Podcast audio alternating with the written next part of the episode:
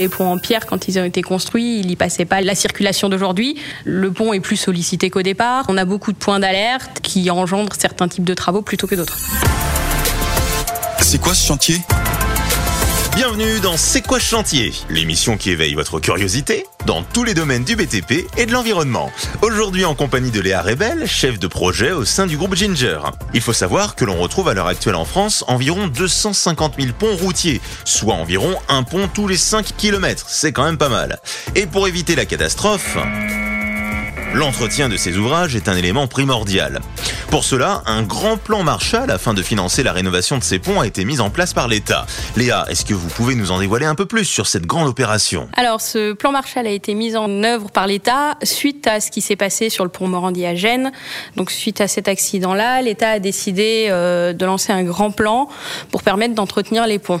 Ce qu'il faut savoir, c'est qu'en France, on a 200 à 250 000 ponts, dont une grande partie appartient au, au territoire, aux petites communes. Et euh, il a fallu débloquer de l'argent. C'est un grand plan qui sera mis en œuvre à partir de 2020.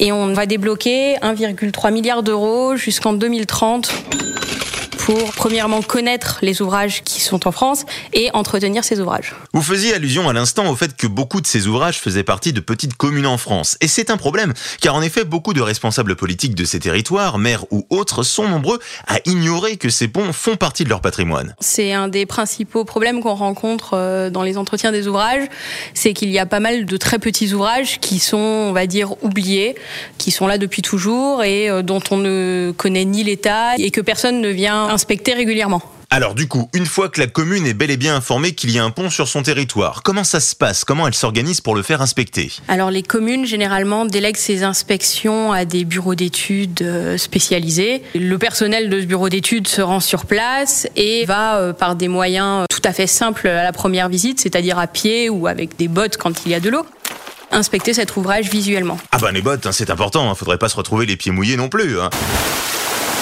Et alors, à quoi on détecte l'usure d'un pont? Ça se traduit par quoi? Des fissures, le vieillissement d'une pierre, du bois? Bah Exactement, ça peut être du vieillissement des matériaux. On le voit beaucoup sur le vieillissement des matériaux sur le béton, par exemple, où on peut avoir des éclats qui apparaissent. Ça peut être des fissures avec des ponts qui n'ont plus tout à fait le même usage qu'au départ. Les ponts en pierre, quand ils ont été construits, il n'y passait pas la circulation d'aujourd'hui.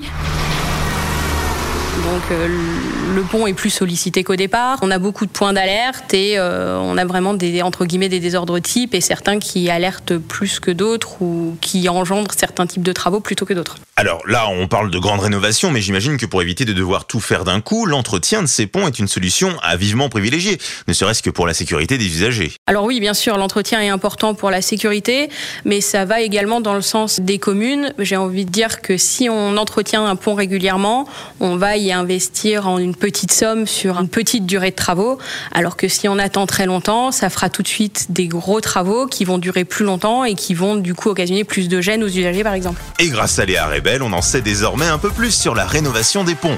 Mais nos aventures sont loin d'être terminées. Gardez bien votre casque sur la tête. C'est quoi ce chantier revient très vite pour découvrir de nouveaux concepts dans les métiers du BTP et de l'environnement. À très vite.